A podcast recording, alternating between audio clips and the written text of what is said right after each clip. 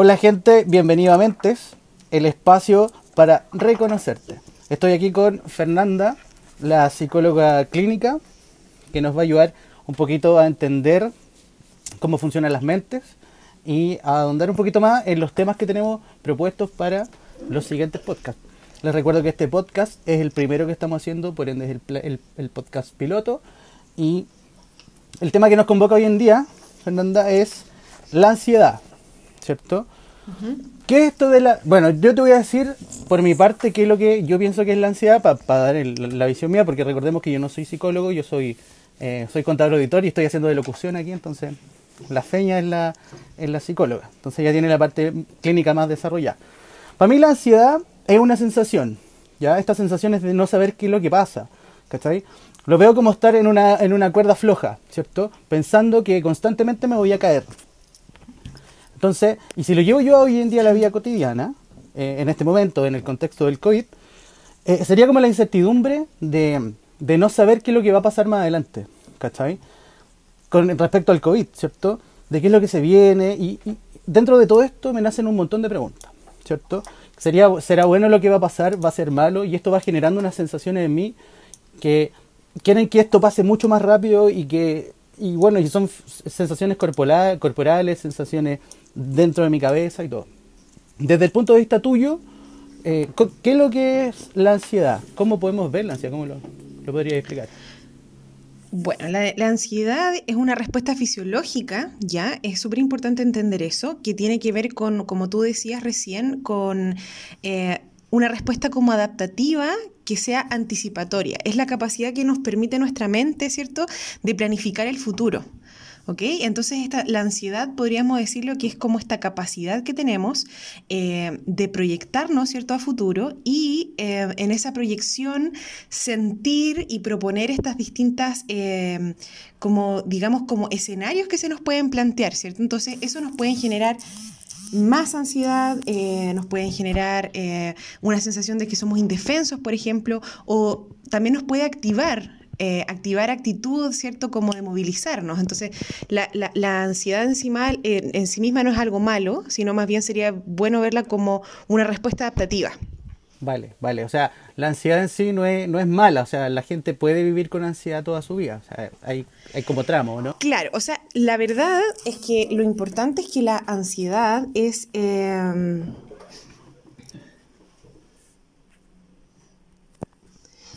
Eh, la ansiedad es una respuesta, ¿cierto?, a un peligro eh, inminente, ¿cierto?, que no necesariamente es real, no es que estés fuera, no es estar en, eh, una oficina con un león, ¿cierto?, que te va a comer, que eso sería miedo real propiamente tal.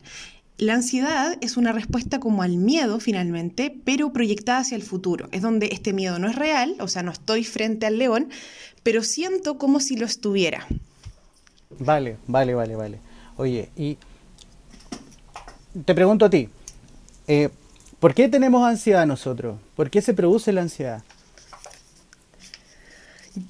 La verdad, eso, hay muchas respuestas a eso. Eh, los psicólogos y los psiquiatras se pelean por responder. Em, de hecho, la diferencia entre ansiedad, angustia y estrés tampoco está tan delimitada como nos gustaría, ¿cierto? Eh, la ansiedad nace, eh, se entiende en el fondo, como una capacidad de adaptarnos al medio. ¿Ya? La, ansiedad es algo que nos permite ser precavidos y pensar, por ejemplo, dónde voy a acampar en la noche, ¿cierto?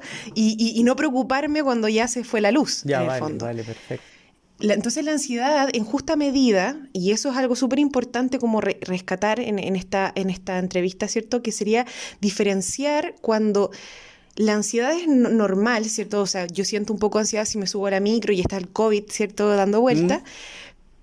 Pero ponernos en, escenarios que no son reales eh, y que no me permitan, por ejemplo, salir de mi casa eh, porque tengo miedo que me puede pasar algo que no sé muy bien qué es, pero es algo, eh, eso ya es más patológico. Entonces, la verdad, habría que diferenciar súper importantemente que la ansiedad nos permite em, como cuidarnos, ¿cierto? Como eh, tener un plan, pero también se nos puede eh, volver como este, yo le llamo como el pepe grillo con mis pacientes, ¿cierto? Que, este, que nos dice todo el tiempo que algo va a salir mal, que hay que preocuparse, que no dejaste bien cerrado, que eh, entonces la, ansiedad también se hace como modo de vida y se enquista en nuestra personalidad en el fondo. Oye, y entonces la ansiedad finalmente la tenemos en nosotros, bueno, la tenemos siempre la ansiedad, pero la tenemos también por el tema de, del miedo a lo que va a pasar más adelante, una cosa así, ¿o no?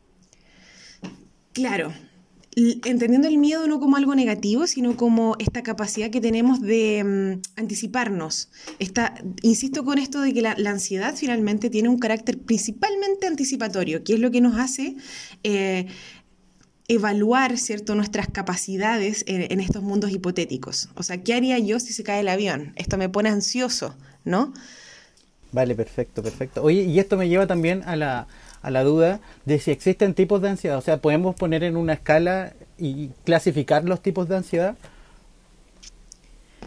Eh, qué buena pregunta. Mira, yo creo que no existe, o sea, evidentemente lo primero lo podemos poner en un grado, ¿cierto? Como la ansiedad, no, cero ansiedad, que sería como algo patológico, no tener ansiedad, porque sería como eh, el que realmente camina por la cornisa del edificio sin preocuparse, ¿cierto? Que, que le puede pasar algo. Eh, eso también es eh, preocupante, ¿cierto? Ahí tenemos un punto. Tenemos un punto de ansiedad normal, que es lo que te provoca un examen, una evaluación, una entrevista de trabajo, ¿cierto? Esas son cosas normales, sentir un poco de ansiedad. Claro. Y esa ansiedad, por ejemplo, la que se te produce al que cuando se, no sé, por, ejemplo, cuando dejas de ver a una persona, ¿dentro de cuál caería? ¿Cómo? No entiendo. Por ejemplo, no sé, cuando terminas una relación, ponte tú, y te produce ansiedad al querer ver a esa persona o ansiedad al querer saber de esa persona. Esa ansiedad, dentro de cuál podríamos catalogarla, dentro, no, no dentro de la misma ansiedad que te da, por ejemplo, dar una prueba.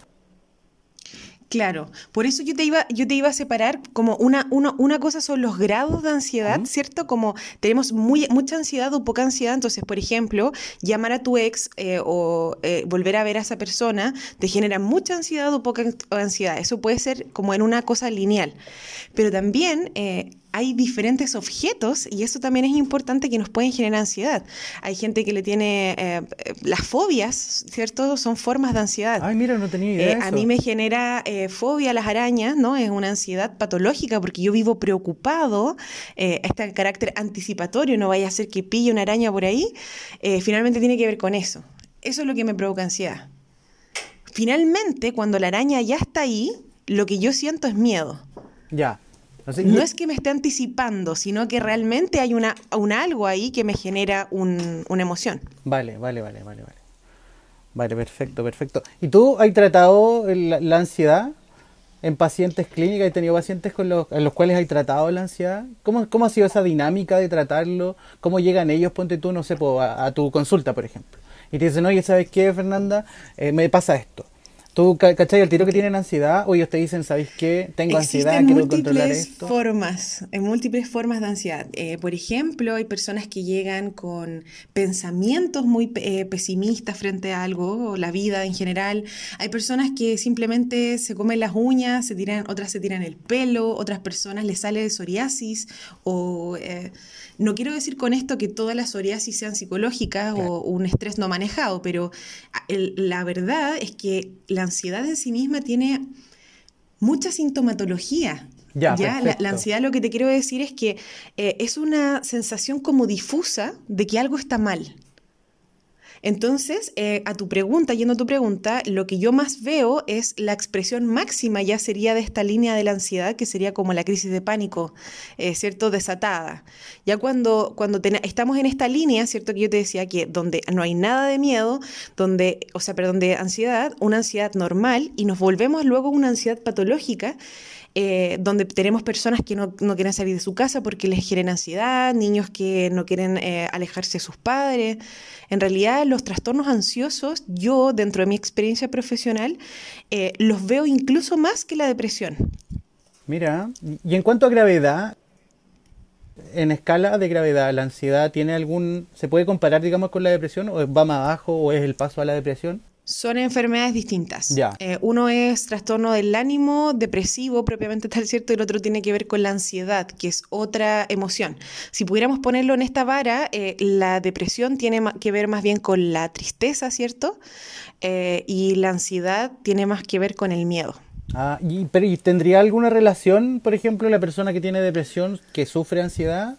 ¿Se puede dar eso? O sea, claro, claro, claro, se pueden dar cuadros eh, eh, simultáneos en el fondo. O sea, tú tener eh, una depresión y además una agorafobia, por, por dar un ejemplo. O sea, se pueden dar como cuadros mixtos. Eso sí se ve en la clínica. De hecho, la verdad es que las personas nunca vienen con una patología pura, pura, ¿cierto? Nadie llega así como, esto es solo lo que me pasa. En realidad, eh, siempre son distintas aristas. Ah, son un montón de cosas que se juntan y que tú decías aquí, esta persona de verdad lo que está sufriendo es ansiedad. Exacto. Oye, ¿es mucha la gente que está llegando con ansiedad a tratarse ahora últimamente? ¿Por el coronavirus, dices tú? Sí. Eh, sí, mucha gente consulta. Y mi, mi gran sorpresa, eh, debo reconocerlo y me encanta, me encanta de- decirlo también, es que la mayoría de la gente no llega con una ansiedad que explotó ahora. Eh, la gente viene arrastrando en el fondo estos cuadros ansiosos años, pero uno aprende a compensar. Eh, tú aprendes que, no sé, no te gusta ir al estadio, entonces no vas a ese, eh, puedes eh, omitir, digamos, ciertas cosas que te generan ansiedad. Pero eh, en este momento estamos encerrados, entonces estamos todos en la misma circunstancia. A mí me preocupa como psicóloga, ponte tú, es cómo eh, van a haber personas que se van a acostumbrar a estar en sus casas y después vamos a tener miedo de salir a la calle, a la vida real, ¿no? Entonces mucha gente se va a acostumbrar a esta cuevita. Ah, va a ser como el eh, síndrome de la Y cabaña. este mundo, exacto, y esta, este mundo real les va a provocar mucha ansiedad. De hecho, en lugares como Japón, que nos parece tan alejado y extraño, en el fondo existen personas que decidieron por voluntad propia no salir más de sus casas. Oye, y en este tema que estamos hablando de, de- de la patología y de los tiempos, de los timings que tiene la patología, el, ¿hay una edad en la cual tú puedes desarrollar esta ansiedad para llevarla en el tiempo? O sea, por ejemplo, un niño, a, a lo que voy es, es- es- es en cuanto a la crianza, o sea, la crianza está muy relacionada a que tú tengas ansiedad en el futuro, o sea, el tipo de crianza, Sí. ponte tú. Absolutamente. De hecho, hay indicadores muy, muy, muy grandes. Madre ansiosa, hijos ansiosos. Eso se da como... Pero ¿y eso, se da por qué? Porque, ¿Qué es lo que hacen los papás para producir, di- digamos, finalmente eso en el hijo? Ah, frases como mm, no te vayan a asaltar, ¿no es cierto? Eh, el mundo es peligroso, eh, nunca te quedes sola en, en- en X lugar. Todos estos mandatos que tienen que ver con, con cuidarse, ¿no? Que en el fondo también es algo doble, porque también uno necesita cuidarse. Em, pero eh, esto como de percibir, no sé, padres que son muy ansiosos con el tema de, mm, de los, de las gérmenes, ¿no? De las bacterias, de, no sé, de las notas. Pueden ser muchas cosas. Ay, todo, todo eso va sumando, claro. Y claro, y en el tiempo, en el tiempo la ansiedad explota en algún momento o se mantiene así como lineal la ansiedad. Yo creo que eh, lo que yo veo más es que, bueno, todos vivimos, como te explicaba en un principio, con ansiedad. O sea, no, será, no tener nada de ansiedad es algo preocupante más que algo bueno. Em, yo creo que eh, la verdad es que las personas necesitan en el fondo estos grados óptimos de ansiedad, pero se vuelve patológico en el fondo cuando este carácter anticipatorio nos perturba en la vida diaria.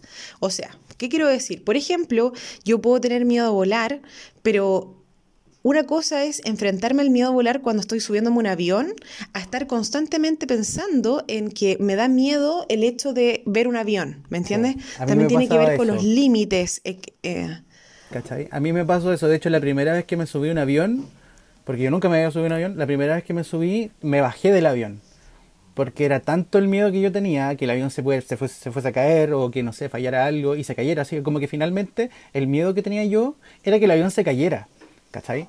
Entonces, claro, me hice el ánimo, me subí, eh, el avión partió, estuve súper tenso mientras el avión estaba partiendo con un miedo inmenso, pero ya con el tiempo lo fui perdiendo y como que fui controlando eso. Si bien, por ejemplo, no sé, cuando me toca viajar en avión y hay tormenta pones y hay ansioso? turbulencia, ahí como que me revive eso y es como que se va a caer este avión.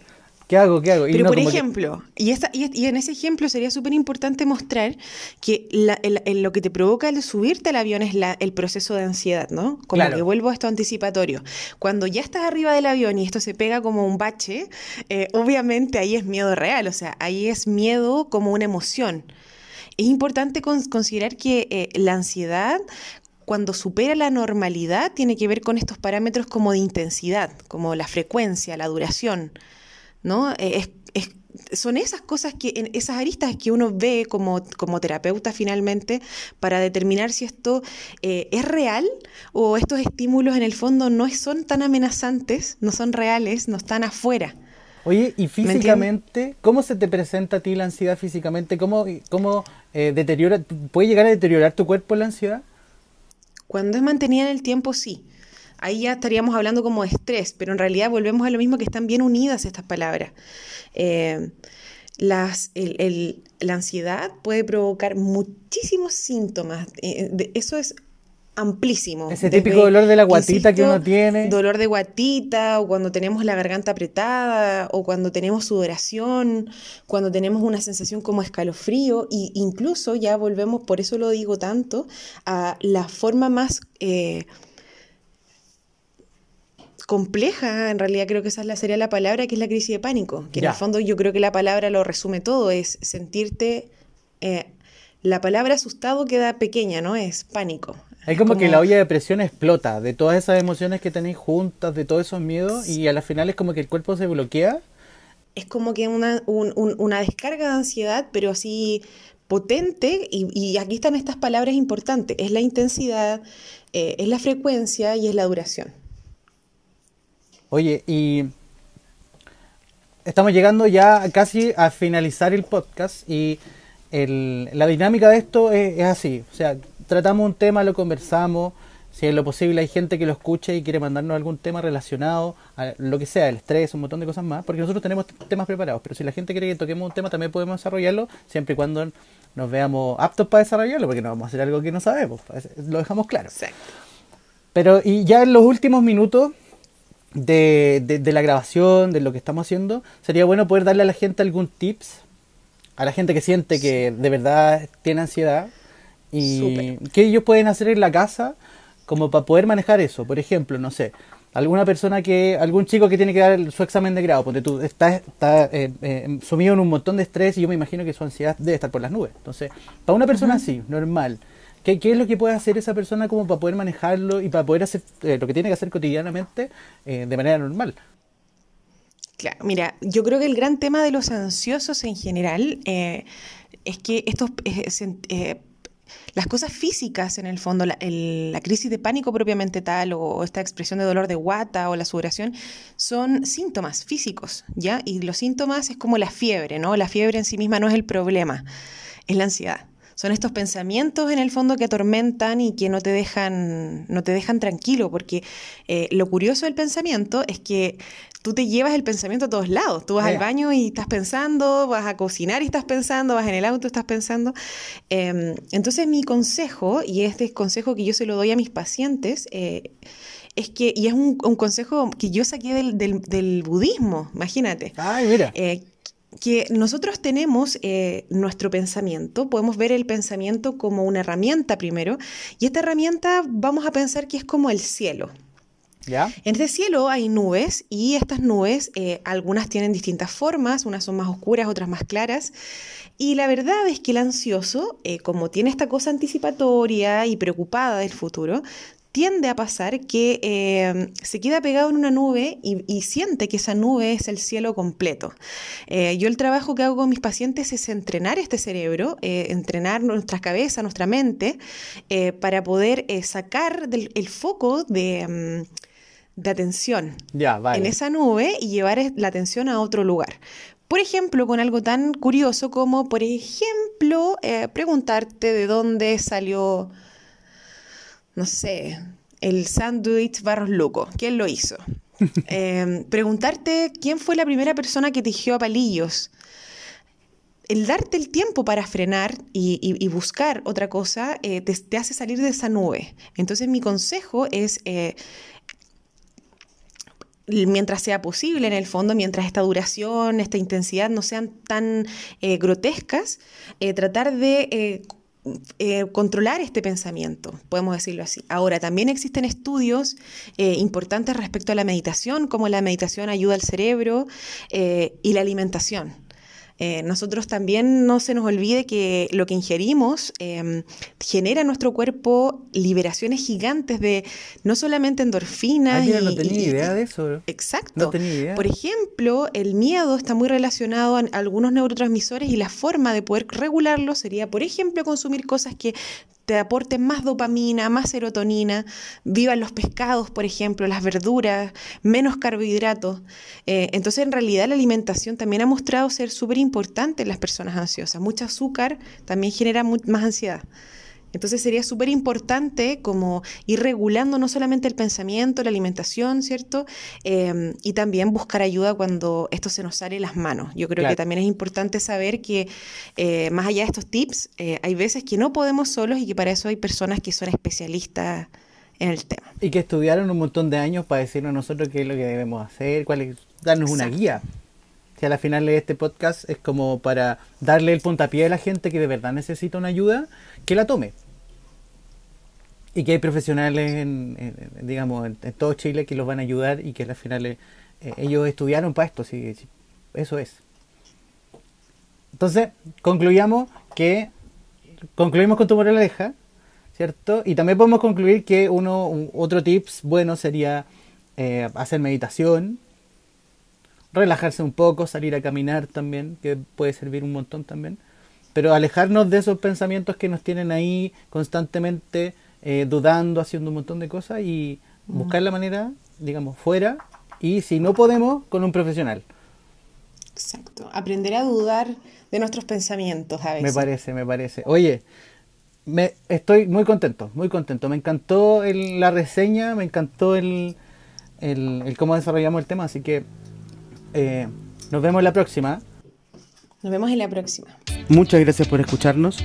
No olviden recomendarnos a algún amigo o algún familiar que en estos momentos necesita un poquito de ayuda. Muchas gracias y nos vemos en la próxima.